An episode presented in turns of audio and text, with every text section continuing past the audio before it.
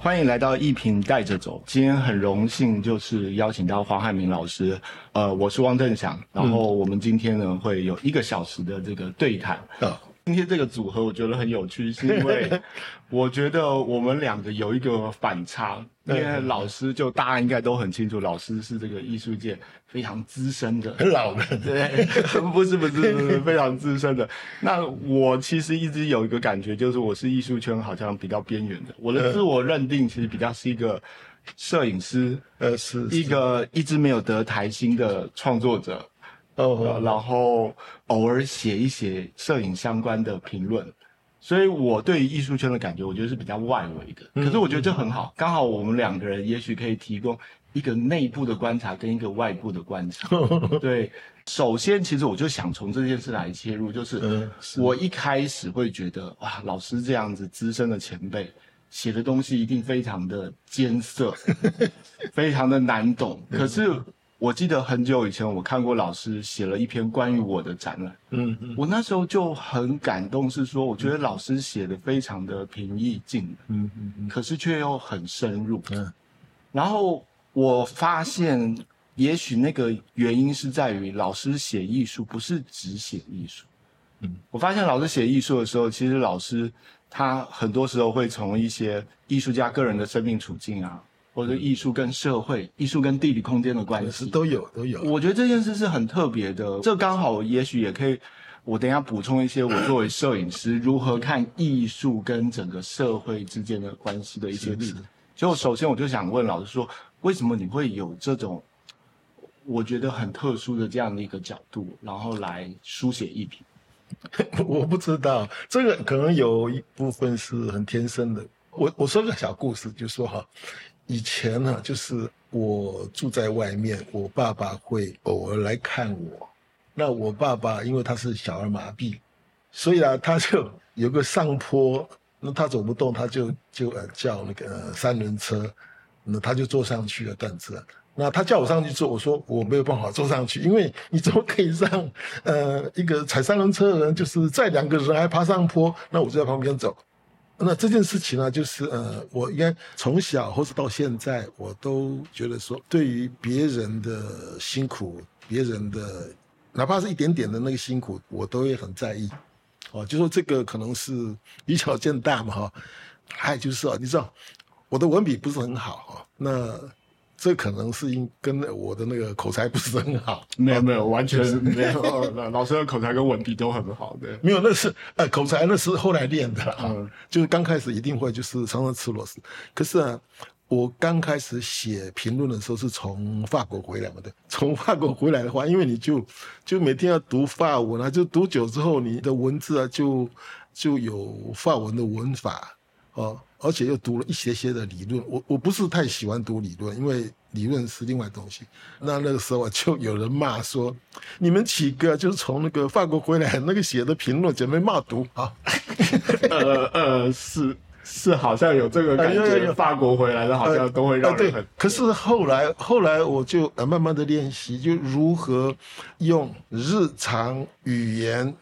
来说。哪怕是最深的东西，你都要尽可能用日常的语言把它说出来。但是这样说的话，他会比较啰嗦哈。可是我觉得说啰嗦没有关系，就是用日常语言，然后把这说出来。还有我知道有一个人跟我说，说不定是徐文瑞，他说：“你，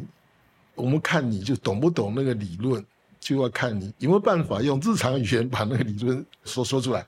只要你没有办法的话，就表示你对这个理论其实不是太懂。”啊，所以啊，我就很很快的，我就就察觉到说，我原来我们写的东西虽然很认真写，可是你用的是一个奇怪的逻辑、奇怪的那个语法，所以别人不太容易懂。哦，那另外的话就说，嗯，把看作品的时候，其实呃，我不是看那个造型，我对那个造型感觉不是很很，所以我对那个抽象的东西，呃，感觉比较少。可是我只要是里面呢有牵涉到人的时候，嗯，我会尽可能进到那个人的设身处地，嗯，然后去看他是胖的瘦的，他旁边是什么天气，嗯，他旁边可能什么压力，反正各种东西都把它读进来的时候，然后才开始要去判定说，呃，他的这个表达是不是有够深刻？嗯哦，这个东西可能，嗯，我觉得是有跟有一件事情是很重要的。你知道，我在出国之前画了很多，就一个人他的最糟糕的处境，比如说一个人他是什么东西？一个人就是吃东西，然后进到胃里面，然后就消化，然后就拉出来。所以啊，这个人呢，最基本条件的话，他跟厕所的关系比较多，嗯哦，诸如此类的。那还有就是我到那个法国的时候，去到巴黎的时候，哦，那个孤独感简直是让我快要死掉了。所以那个一个人被关在小小空间中间，那个没办法呼吸，或等等等等，或者说他根本就是连空间都消失掉了。哦，这件事情其实很深刻的东西，嗯空间还有时间也消失掉，因为你知道那个什么叫时间呢、说最简单，我等一下就见某某人，我等一下要吃饭，我很高兴，我明天要做什么东西，就是那个你的时间可以往前投射的。嗯可是假如说我没有什么事可以做，我连饭都不想吃，这个时候时间对你是一个压力。嗯对不对？所以这件事情啊，我应该受够了。是不是我刚刚去巴黎的时候，这个东西就是有非常非常深刻的这种的感受。那我常常跟别人说，说我是透过在巴黎那边受苦以后，我才懂得存在主义或什么东西。嗯那这种东西啊，就是其实我把它带到我去怎么读作品，但是我我的博士论文因为写的是那个培根·法兰西斯，嗯那一个人他从小就有生病啊，然后呃，比如说气喘，那或者说呃，他后来又有那个同性恋，然后他对别人的眼光特别怎么样？那因为他是同性恋嘛，所以他对身体的感受特别多。那我研究那个培根的时候，我觉得说也是帮助我进入到一个人的身体的内部嗯哦，身体的内部，而且那个时候就有人说了，培根画他的朋友的时候，看起来就不像，可是为什么看起来很像？那一定是说，呃，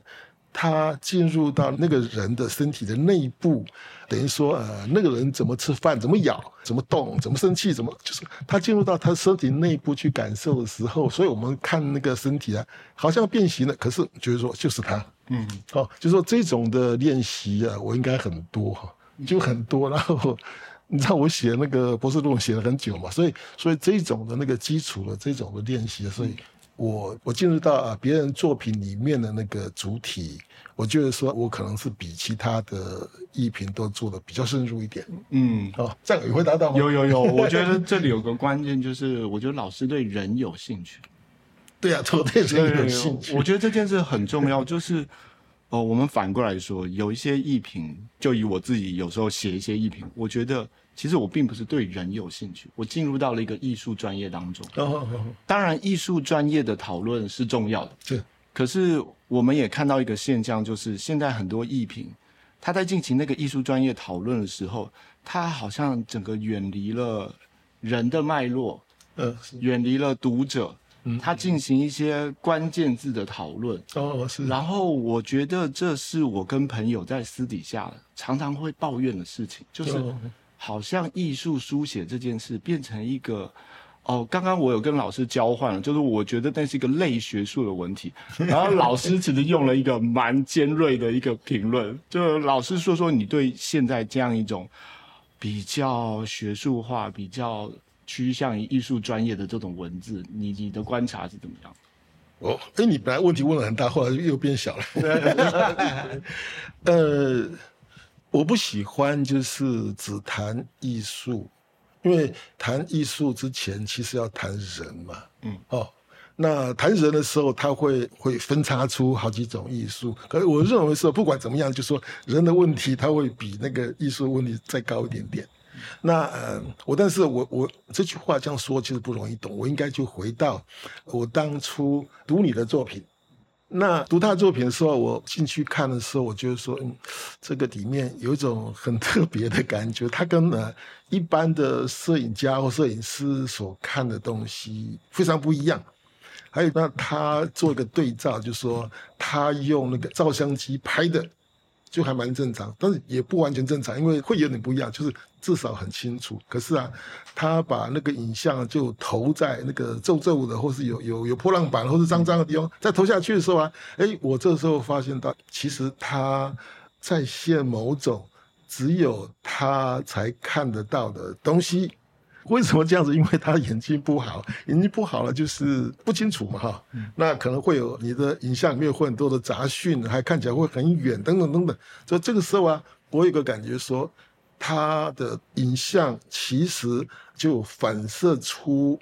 这个人是用什么特别的、受到限制的眼睛所能够看到的东西？好了，这个时候啊，他所看到那个东西正是他的世界，而不是其他人所能够看到那个世界。这个时候啊，他的那个摄影就会特别特别的珍贵。嗯，好，就是说我我的反应其实很快，我那时候马上就察觉到这样的话，就我就是。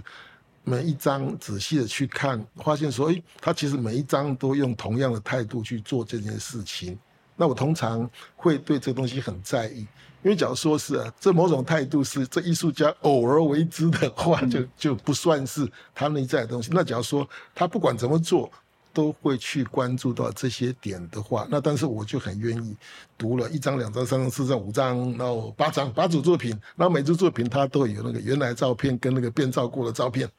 那这个时候，你慢慢慢慢就会从他选的地方，从他选的，他选的地方都是很偏僻的地方。对对对。他甚至有那个透过那个厨房啊，透过那个餐厅的那个脏兮兮的厨房，然后从那边去看出去的，还在那个呃，在很偏僻的地方，突然间就有有那个呃临时招呼站，那可以卖点那个什么简单的东西的那种地方，就是。这时候我们可以从他拍照方法、看的方法，就是模糊的方法，还有很远的东西，还有就是很偏僻的等等，从他的各种的条件慢慢就找出他要说什么东西，以及啊这个人他是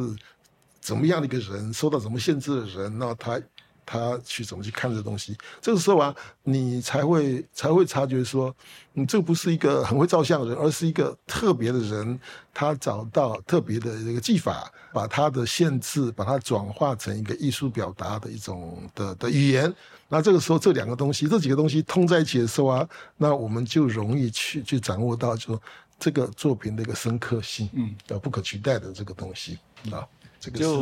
我趁机工商服务一下，这个是我二零一五年的一个作品，或者很久了，叫做《那些台湾不美的风景》。然后那个时候是我在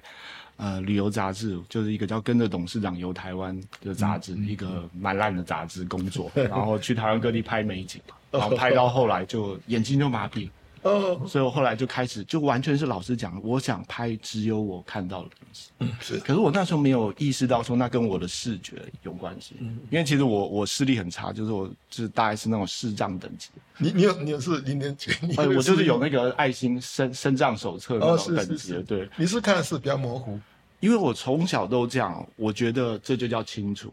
可是跟别人比较，就会发觉说，哦，原来视力这么差。哦，是。可是我没有意识到这个跟我创作的关系。但是，我看老师那个分析，我就觉得那个讨论非常的细致，是我连创作者本人都没有意识到。因为你从小就这样子。对啊，对啊，我。然后我觉得这是一个例子，我觉得也可以跟现场观众分享一下，就是艺评看作品，其实有很多角度。嗯，你可以看形式分析。是。你可以看他联系到什么重要的论题，嗯，然后像老师的这种观看方式，我可以说是一种很现象学的观察方式，嗯嗯，对，这又是另外一种观察方式。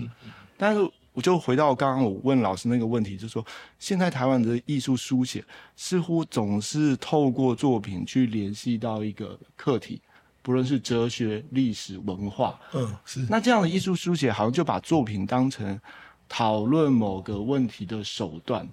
嗯，我对这个其实一直觉得蛮困惑的。哦哦哦，嗯，就把艺术作品变成讨论某个东西的一个媒介，我就是还可以。可是啊，我就是说，你透过这个作品，然后去讨论这个，可是啊，他必须要就是说，你讨论过以后，你可以去各种的连接之后，这东西还可以回过来。去丰富那作品本身，这个作品呢，它的形式或者说它的颜色用什么东西，它足以支撑这么多连接的话，OK。那假如说就是这连着过去过去以后就再也回不来了，因为那个这关系太少，然后就在外面就一直发展，一直发展。那假如那样的话，这个时候这个是不是一个自足的一件艺术作品？那就就可能不是吧。哦，那这种的作品就很多，有时候就变成一个图解，啊，就是一个理论的图解，或者说理论的。我我有碰到某些，我有碰到某些关键词，然后就这样带出去了。可是我这样这样不好嘛，嗯，这样不好，因为你知道那个，我对影像其实是很有感觉的，嗯因为你可以想看，就说，假如说你要跟别人说把一件事情说清楚，你要用多少的文字，你必须要有很厉害的文字结构能力，然后再说很多之后，然后你才可以。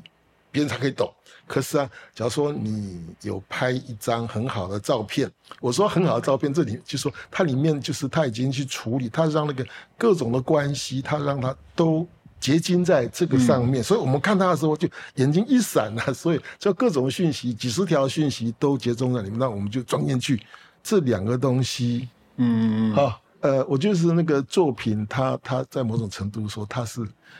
看起来是好像就两个影像，可是厉害的，他就把各种的相关的东西，他都凝聚在上面。所以我们一看，我们的眼睛很厉害，我们的头脑很厉害。我们在一个影像里面获得的讯息其实非常非常多，不只是几十种。那这东西，呃，然后这我们进到头脑里面，然后马上就是呃去去组合一下子，然后就出来了。那这个呢，它的讯息量就要比那个你的那一段文字，或者说假如说你只是呃用几个关键词的话。这个是完全不对等的一个丰富性。我觉得有这个差异，就是有一种作品，它是把影像，或是不只是影像啊，就是把作品化约为关键字。嗯。可是有一种就是老师讲的，它是丰富那个关键字，是啊，让你觉得那个作品当中其实包含了那个关键字，甚至比关键字说出更多的东西。说就关键字，所以是关键字，是因为呃，它被。非常非常的浓缩，其实啊，它可以牵涉到很多嘛。那假如说你的关键字就是关键字那个干干的那几个字啊，那我们就看关键字就好了，对不对？因为呃，就是讯息太多嘛，所以关键字是必要的。可是啊，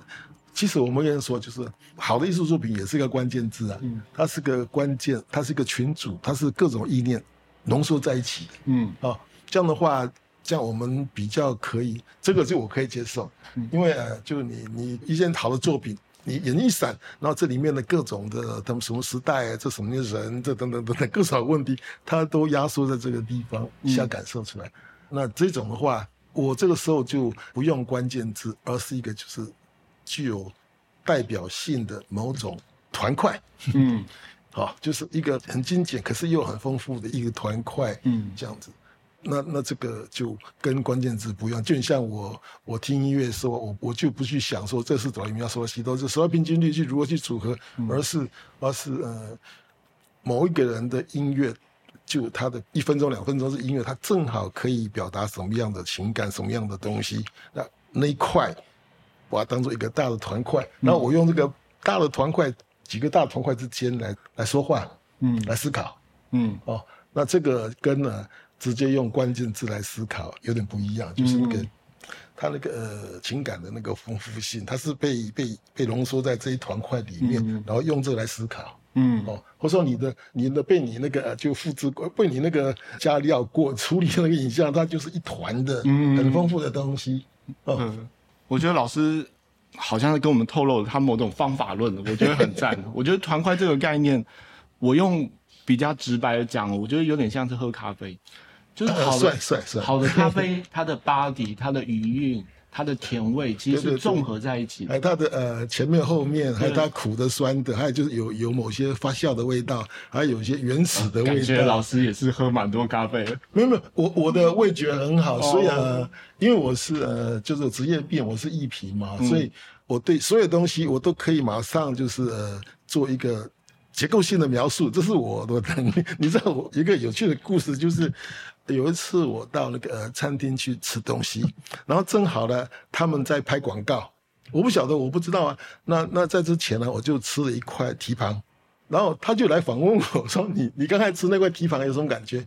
我说：“啊，这个蹄膀，嗯，就是它咬起来的时候，我不像在吃猪肉，因为那个油腻腻的感觉没有。可是啊，咬起来的时候，就你咬破那个皮，然后再再接触到它那个。”脂肪那层时候很像吃麻吉，就表示说啊，它那个猪肉、肥肉、油的那部分被它经过处理之后转化成那个部分。那我就用这种方法去说一说之后呢，那我也不以为意啊。那有一天我的学生说：“哎，老师，老师，你现在是不是改做那个什么美食？”我说：“不是啊，我就是凭我对各种东西啊，就把它。”感觉之后呢，我我想办法用结构性的把它描述出来，就那样子而已。这是一个我日常的练习。嗯，我觉得老师分享这些，其实都可以作为艺术书写的一些方法。我觉得就是那个团块，那就是一块一块的东西。那假如说你可以想看，就是说，假如你一辈子都在储备，嗯在在储备这种的。它包括有，它是感性的团块，也是自觉的那个团块，它也是这里面其实有一些可能是一个社会关系、什么权力关系，各种它都团在这边。那你当你要调来用的时候，那你就不会是 干干巴巴的、干巴巴的那些材料啊。就是我觉得有个重点是，那是一个整体的经验。呃，是。可是有些人喝咖啡，他就会写那个表嘛，那个表当然很重要，就是所谓的杯测表。呃，就是就是。可是它也可以标测表，因为是表示这样的话，它可以。再泡的话，它可以泡得到，对不对？对。可是啊，他漏的一件就是说，我喝那杯咖啡的时候，我可不可以每次我都可以重新检验那个酸度、那个香度、那个呃什么东西、什么东西，就是那个叫直性语言。对。啊，这个很重要啊，就是那就是啊，喝下去的时候身体有什么感觉等等等等。那这两个东西它可以要合并起来啊。那假如说你只有那个那个数字，呃，几度几度几分钟几分钟那多少等等，那的话这样这样说你会泡咖啡，可是你不会喝咖啡。对，就是有时候艺术书写也是这样，就好像把一个艺术品做分成好几个成分了，可是实际上每个程序每呃每种程序，然后你可以请别人代工，可是你要说你这个作要去谈你的作品的时候，其实你没有能力。嗯，哦。这有时候因为你口才不好，或者说你其实你的感觉也没有到，没有没有没有贯穿这个这个作品也不一定啊。嗯，然后我觉得另外一个让老师的书写让我们感觉很具有人性的原因，是因为我觉得老师始终关心人跟社会的关系。嗯嗯，就是我比如说我刚刚提到的，其实是老师有一篇文章讲福利社，然后他竟然分析那个福利社位于那个桥旁边的什么位置，那还有像。讲我的眼睛啊，或是我看到有一篇老师分析黄立慧的作品，都非常细致的讨论到这个人的生命处境。然后我也知道老师是很早提出像社会介入这样的概念，是是，对。然后我想请老师谈谈，就是艺术跟社会关系，当然到今天已经不算是一个新的议题。嗯，是。那老师，你观察这些年来，你觉得有没有一些变化？因为特别老师。最近开始写一些跟，呃，我们讲艺术活动、艺术节相关的这些文章，嗯，它某种程度上也是艺术跟社会的一个连结嘛，对。那老师，你对这方面有什么观察？好，就是其实可以谈一下那个变化，因为我回国的时候。正好是一九九零的第一天嘛，就是一九九零，就回来的时候，正好是那个可以大鸣大放的时代嘛，已经解严了。所以啊，那个艺术家在那个时候其实被鼓舞，你可以呃批评社会、批评政府，你可以呃爱怎么样就怎么样。而且这件事情呢，基本上是那个时候的一个共识，民众其实是同意你可以这样做的。而且就是做的时候，偶尔有点离谱，大家可以接受，因为这个时候就是是自由嘛，不再有管制。那在那个时候，我们就傻傻的嘛，就是认为说，呃，你有感受到什么东西，你就直接把它说出来。对于社会、对于国家、对于乡下、对于街道这种东西，你就把它说出来。因为那时候我们认为说，你把它说出来，然后让大家知道，这样的话呢，可能会产生某些改变啊。所以我们就说了。而且就是你知道，我我我去策划一个被骂的最严重的那个展览了，历史之心，哦，你知道那个展览呢，我花了多少时间呢？等于是半年的时间，经常的就跑到鹿港去，然后去了解那个地方。可是我没想到说，当你呃对一个地方挖掘太深的时候，然后把它直接说出来，会让地方的是受不了。呃，我当时就不不清楚，因为在那个展览的之前，我做了一件事情，我在嘉义也去批评那个城市，可是我批评的是这个城市的以前的统治者，比如日本，或者说呃，就是早期的，就是国民党之类的哈。所以啊，你去批评嗯之前的 可以，可是你不可以批评当下的，嗯，好，这件事情呢，我后来才搞清楚。那这件事情我觉得是蛮严重，因为我做了那个历史之星之后呢，大家对于说，哎。介入就是艺术进入呃城乡空间的这种东西啊，你不可以去指导，不可以批评，不可以说东说西，嗯哦，然后这件事情是严重的，因为讲说艺术都不行，然后然后接下来就是艺术下乡，艺术介入社会这东西啊，由另外东西替代，就公共艺术，嗯哦，假如说你当过公共艺术的评审，就知道说公共艺术啊，他马上就看说，哎，这东西啊。有没有会产生不好的联想的去掉？嗯嗯，还是东西有没有有点危险的去掉？嗯，那这东西啊就呃没有跟那个环境融合的非常好的去掉去掉。没没有，其实呃应该这样说，就是所有跟批判有关系的，所有会产生不好联想的东西都一概去掉了。那那这个时候啊，它的艺术变成什么？艺术就是变成一个景观，就是看起来很舒服，可以让你上面休息。就说艺术的那个社会，还就跟跟那个呃。正义啦，或者说跟什么东西有关的东西啊，一概在某些类的公共艺术啊什么之类就被排除掉了。对，那这样的话，这还蛮严重。就是说，从那个从八零年代后期，然后到九零年代的，一直到快要到九八年什么的，这个时候啊，艺术是可以骂人的。对啊，那可是到了那个呃，差不多。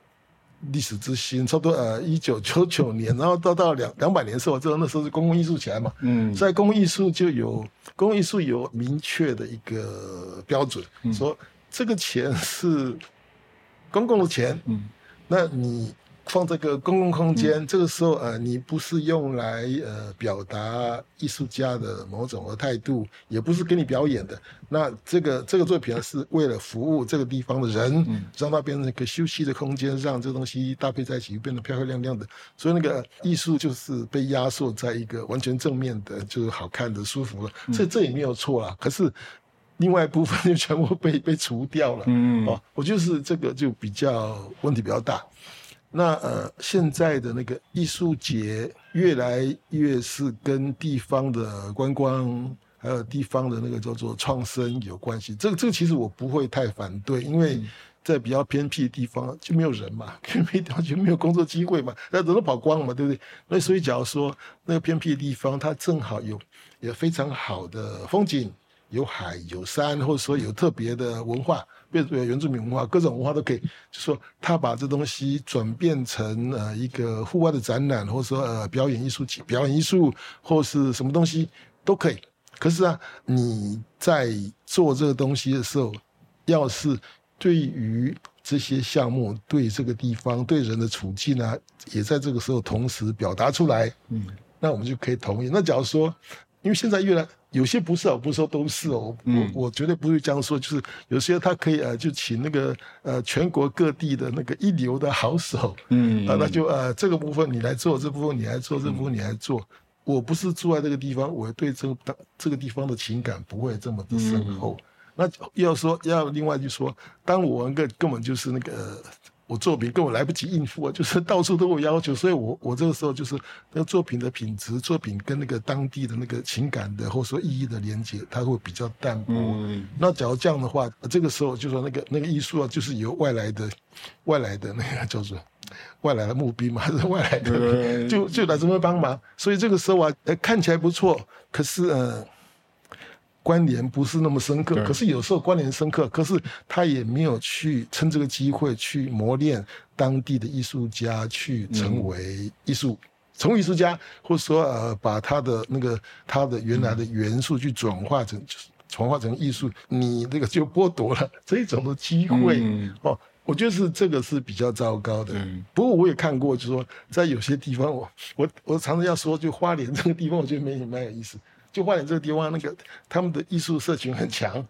而且就他们艺术社群里面有搞社会运动，有搞这个，所以啊，他们也可以帮忙呃城市去做城市行销，可以，我也可以做。可是他们不要的东西，他们认为有问题的东西，他照样把它表达出来。嗯，哦，我觉得假如是这样的话，而且他们就是一切一切，他们不管说这个钱从文化部来的，这钱从那个文化局来，这从这钱从林务局来的。这个几个都是相互交叉，而且有个持续性。我假如是这样的话呢，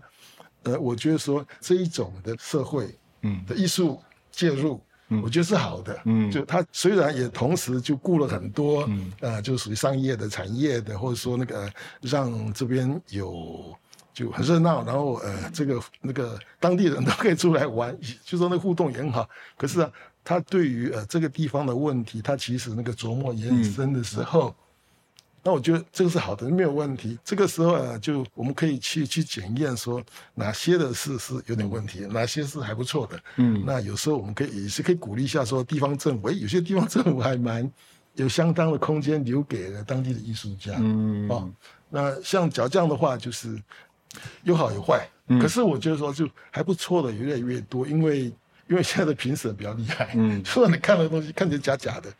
嗯，这是骗人的。虽然呃规模很大，还蛮好看的，可是不会就继续的补助很多，因为因为重点不是你把所有好东西都集中在你这个地方，嗯，哦，而是你对地方自己的了解，以及呃让呃你地方的的艺一些艺术家有练习的机会，啊，有成长的机会，有说话的机会等等。那那这个这个我觉得是。这有在发展，就是我觉得是有点正面的部分。就一般大家都在骂那部分，老师是有批判有鼓励，对，应该都有。因为呃，就是你要哪些可以批判，哪些要不要鼓励的，你你不能说就把人就打到死，这个这个是不对的。就是我我觉得老师观察这个艺术跟社会关系的转变是很重要。就以前他可能比较多的批判性，现在其实有很多面向，可能是地方创生，可能是。城市行销是，那我觉得其实有两个结构性的因素，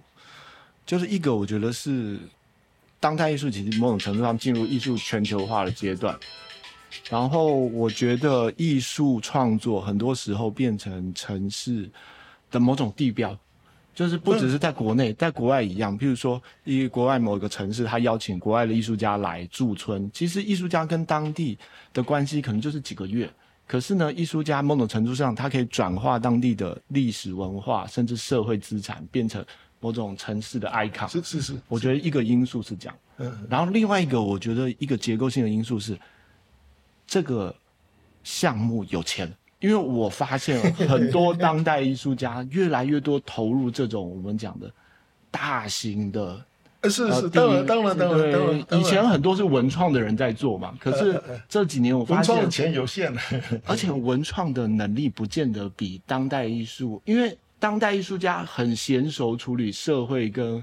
这种视觉或者的关系，文创就是造造型材料居多，其他的其实能力没有到艺术家那么强，所以很多人投入这个，然后这个也养活了艺术家，其实这是一个我觉得。结构性的因素，对，要不然艺术家怎么活呢？对啊，就是是是是，就我就想要衔接到另一个问题，就是说我自己感觉，就是艺术圈其实仍然有某种阶级性，嗯，对，因为我主要的工作都是在外面接摄影案，哦，所以我很多时候我进到艺术圈，我会有一种隔阂感，因为我觉得啊，艺术圈的人好像都不需要吃饭的那种感觉。对，就是因为有很多很辛苦的，其实很多 很多很多辛苦。辛苦。那有有几个就是比较厉害的话，他真的是做不完的。嗯。我分享一个经验，就是因为我常常担任这个艺博啊，或是开幕的那种摄影师啊，然后我就会发现艺术圈其实有很多不同的阶层，然后他们的穿着、谈吐全部都不一样。嗯，譬如说你会在某一种场合看到全部都穿黑衣服的，嗯，啊，我就想哦，这应该是比较属于北艺系统的。然后另外一些场合呢，你会发觉同样是穿黑衣服，但是他们的黑衣服呢是比较有品牌的。然后我就觉得，嗯，这个可能跟实践的系统 比较有关系。就是我常常看到艺术阶层这种不同的的表现，就是甚至连他们讲笑话的方式都不一样。是啊。然后我就我就觉得非常有趣，就这对我来讲是一个让我不那么在意，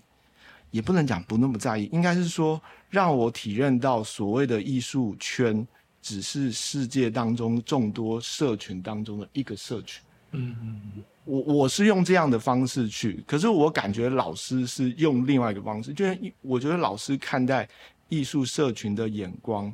是比较宽广的，你并不会好像完全要让自己变成一个使用业内语言的人，你是从一个比较宽广的角度去看这个艺术在社会当中的存在。嗯，我觉得这件事还蛮重要的。哦，这个问题啊有点难答。嗯，不过不过就是，嗯，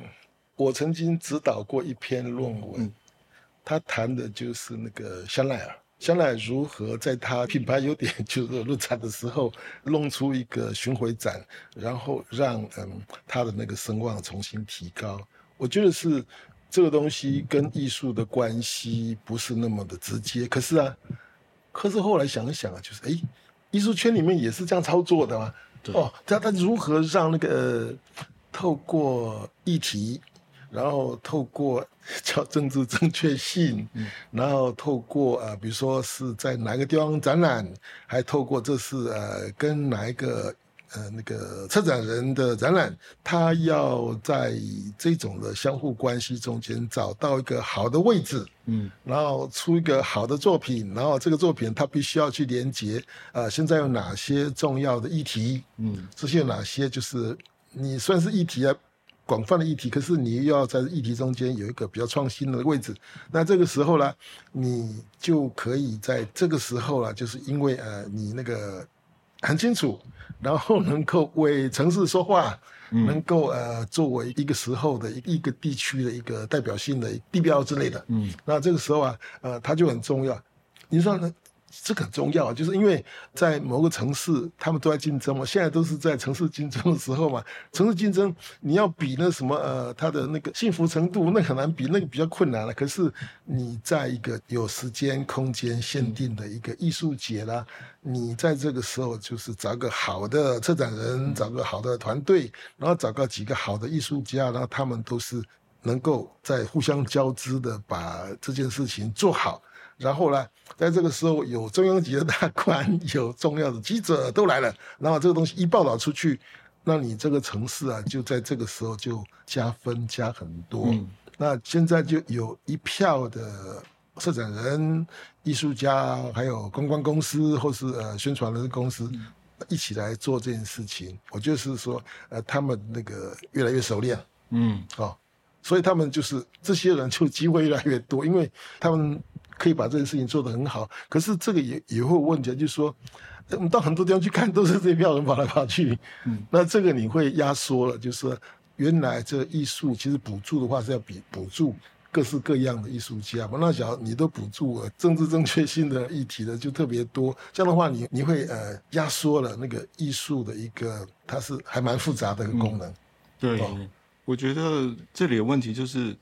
我们其实隐隐约约都感觉到艺术好像有个样子，特别当代艺术。啊，是是，有有一个就是功能性 好像你抓到那个样子，你就可以成功。那有一点了，有一点，有一点，有点。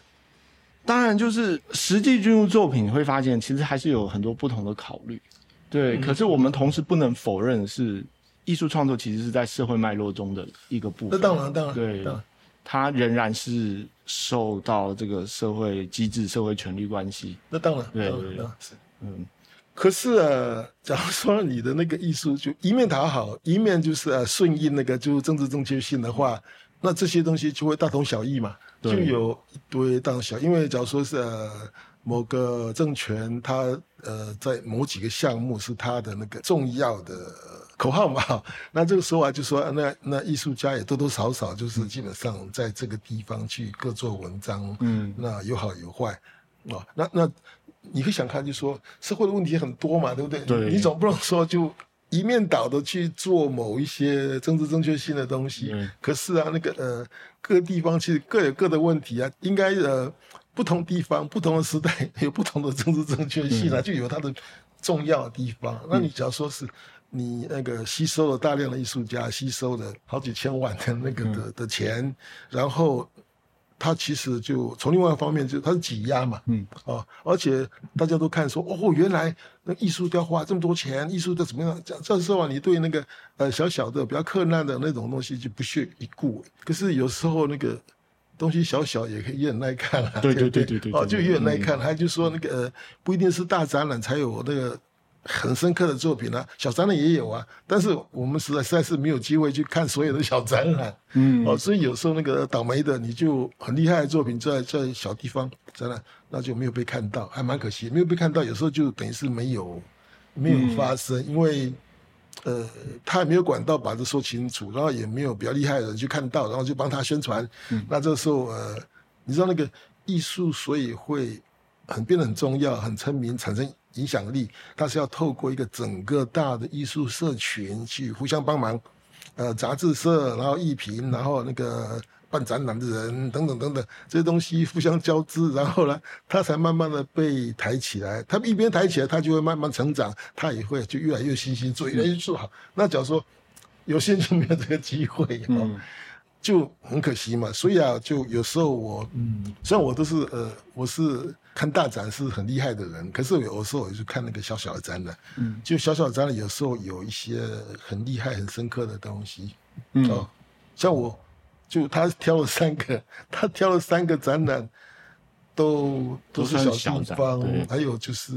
乱兮兮的地方，就就角落嘛，对，啊对，就我描述，我就看到那个呃，就是福利社这个空间，我觉得它很特别，因为。它的旁边有一条小小路，它的这个名字，可是这个名字啊，也在另外一条路有用同样的名字。可是啊，它旁边有一条路比较高，旁边的路更高，就表示说，就这个地方路很大，可是它其实这个地方它是在那个大的路的旁边一个非常非常边缘地带。然后呢，我会去观察说，这边是开什么店？呃，洗衣服的店，修理摩托车的店，就表示说这是最烂的店，最烂的一个空间。这个画廊又在这东西的地下室里面，然后呃，这边的艺术家啊都是奇奇怪怪的艺术家，然后他们用材料常常是捡来的，就是那个克难的。你这边就就会发现说，这边就有那个属于社会的比较边缘的地带，所谓边缘的艺术家。这个时候啊，他们就比较会变成作为。帮比较边缘的人发声的一个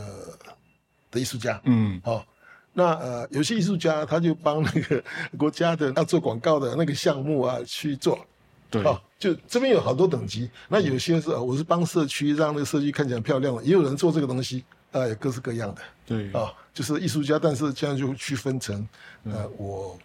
可以跟跟跟那个呃服装结合在一起，跟设计结合在一起，跟那个设计营造结合在一起，跟那个就是呃艺术呃艺术创生者结合在一起。我跟那个国家的那个形象结合在一起，我跟那个城市的一个呃欣欣向荣、很进步的这东西结合在一起。呃，这种议题各有人做。就以前以前我们会说啊，这你做的是这是设计，然后这是艺术。现在不是，现在那分类很多，嗯，就各有各的社群，各有各的专精，各有各的语言，然后各有各的那个就是。他要去琢磨的地方，还有就是说，他获得的资源其实相差很多。嗯，就是艺术应该是很多样的。其实我们应该是应该给更多的关注在那一些可能不那么有一个样子的东西。是是，嗯，哎，可是这里面有个很重要，就是说，现在大家都去当当策展人，都不当艺术评论。对啊，为什么会这样？也是资源的问题嘛。有关系，你可以想看，就说你当你策一个展览的话，少说就一百万、两百万，还有假说几百万的是，但一般的就是呃，自由策展的话，独立策展的话就几百万就很好了。对，那这个时候啊，你可以做什么东西呢？不是说你可以赚几百万，而是说在你的手上可以实现你的想法。嗯，你可以把这个的机会分配给不同的艺术家。这个时候啊，你在这边建立多少的人脉关系？哦，就说一方面建立声望，一方面建立了人脉关系。你将来要在合作的时候，其实你有一票的人马。嗯，哦，哎，我讲哪里去了？那可是啊，做做艺评没有这种附加的。呃，艺评就是帮别人做教嘛，就是你写的你的展览很好。嗯，好了。我要跑到你那个地方跑去看，然后看了以后啦，然后我要就拍照，然后收集你相关的文章，然后慢慢读，写出一篇几千字的、两千字、四千字，我都习我习惯写四千字才够说清楚，然后呢，才把那个东西把它呃写清楚。写清楚之后呢，我也不晓读者在哪里，然后我我我也很少说会跟艺术家有直接对话，那个就是他也没有什么感谢，或者说我写的是不是很好，我也不知道。就是这样写了一大堆，一评他的那个回馈其实是不清楚的，然后然后说一般的那个回馈的稿费很低嘛，就对，一块两块的，就两块就已经两块就很好了。那你你你一个月可以写十篇吗？不行嘛，你一个月想两三篇就很厉害了，两三篇你这样才多少钱？一一万块一两万块而已，嗯。好就写这样子，这样这样不行嘛，因为就是那个收入很少，而且你就都帮别人做，那你就是那个成就感其实很难。哦，嗯很难用透过那个艺评来累积你的那个成就感，你那个体系，那你要写多少那个东西才会起来？那那我因为我有教职嘛，所以我也不在不在乎，就写了写写了好几百篇，嗯，然后到了过了很久之后啊，那个体系才慢慢来。可是我们那个时代是先当艺评，然后就是不小心，然后就帮忙测个展览还不错，然后就测比较多展览。可是啊，就是一直维持那个就是艺评，看作品，看社会，看什么人群。那这东西它那个累积比较多。嗯那你假如说是你是作为策展人的话，你很容易就说你呃一个议题，然后马上就去找这个艺术家在哪边哪边哪边，就是说你急着会把那个好的牛肉就把它弄在一起，就说那个的他下的功夫是不一样对哦。那那这样的话，就说你你就很像是开一个呃大的百货公司，你把所有的商品都拿来，可是假如艺评的话，他会。透过他的观察，让那个散布在各个地方一些好的东西，然后被看见。嗯。哦，就是这个这个过程不一样嗯。哦，而且那个呃，有时候就你挑那个大的艺术家的时候，你有时候就挑来过来，然后他的那个脉络就他不太管那脉络，他是看这东西好不好，好看不好看，所以呢，就是那个我就是说，假如说自然太多，那那个艺品太少，它会对那个生态的平衡有有有有有这个感觉，因为我觉得现在这个时代越来越少人真的在看作品，因为我觉得大家是，有目的的观看，那个其实并没有真正看见作品。譬如说，他可能看到作品里面的关键字，呃，然后符合某一些议题，是是，或者是他可能是朋友，呃，或者他可能是仇人，呃，所以他看作品的时候都是带找到看到别的东西，他不是正在看作品。那我觉得对我来讲，艺评唯一的任务，也是最重要的任务，就是他真正在看作品，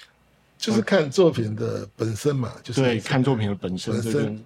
那这个下功夫吧，像你下功，你呢？我通常对于新的作品，我会觉得说，哎，其实我看不太懂。我是大咖的啦，对不对？我就不是看得太懂。可是啊，你可以今天看，明天看，或者说把他的那个相关的作品几十件、上百件都来看。那是，这样的话，我可以在相互交叉之间就慢慢有点东西出来，或者说有时候隔几天他会那个会有声音告诉我说，好像这样子，就是他要花很多的时间才慢慢慢慢的去去去了解他。没有人愿意做这种事，因为这个实在是很很花很花时间。其实这也是我想问老师，就是说，老师看那么多类型的作品，你有时候会不会碰到一个你不熟的领域，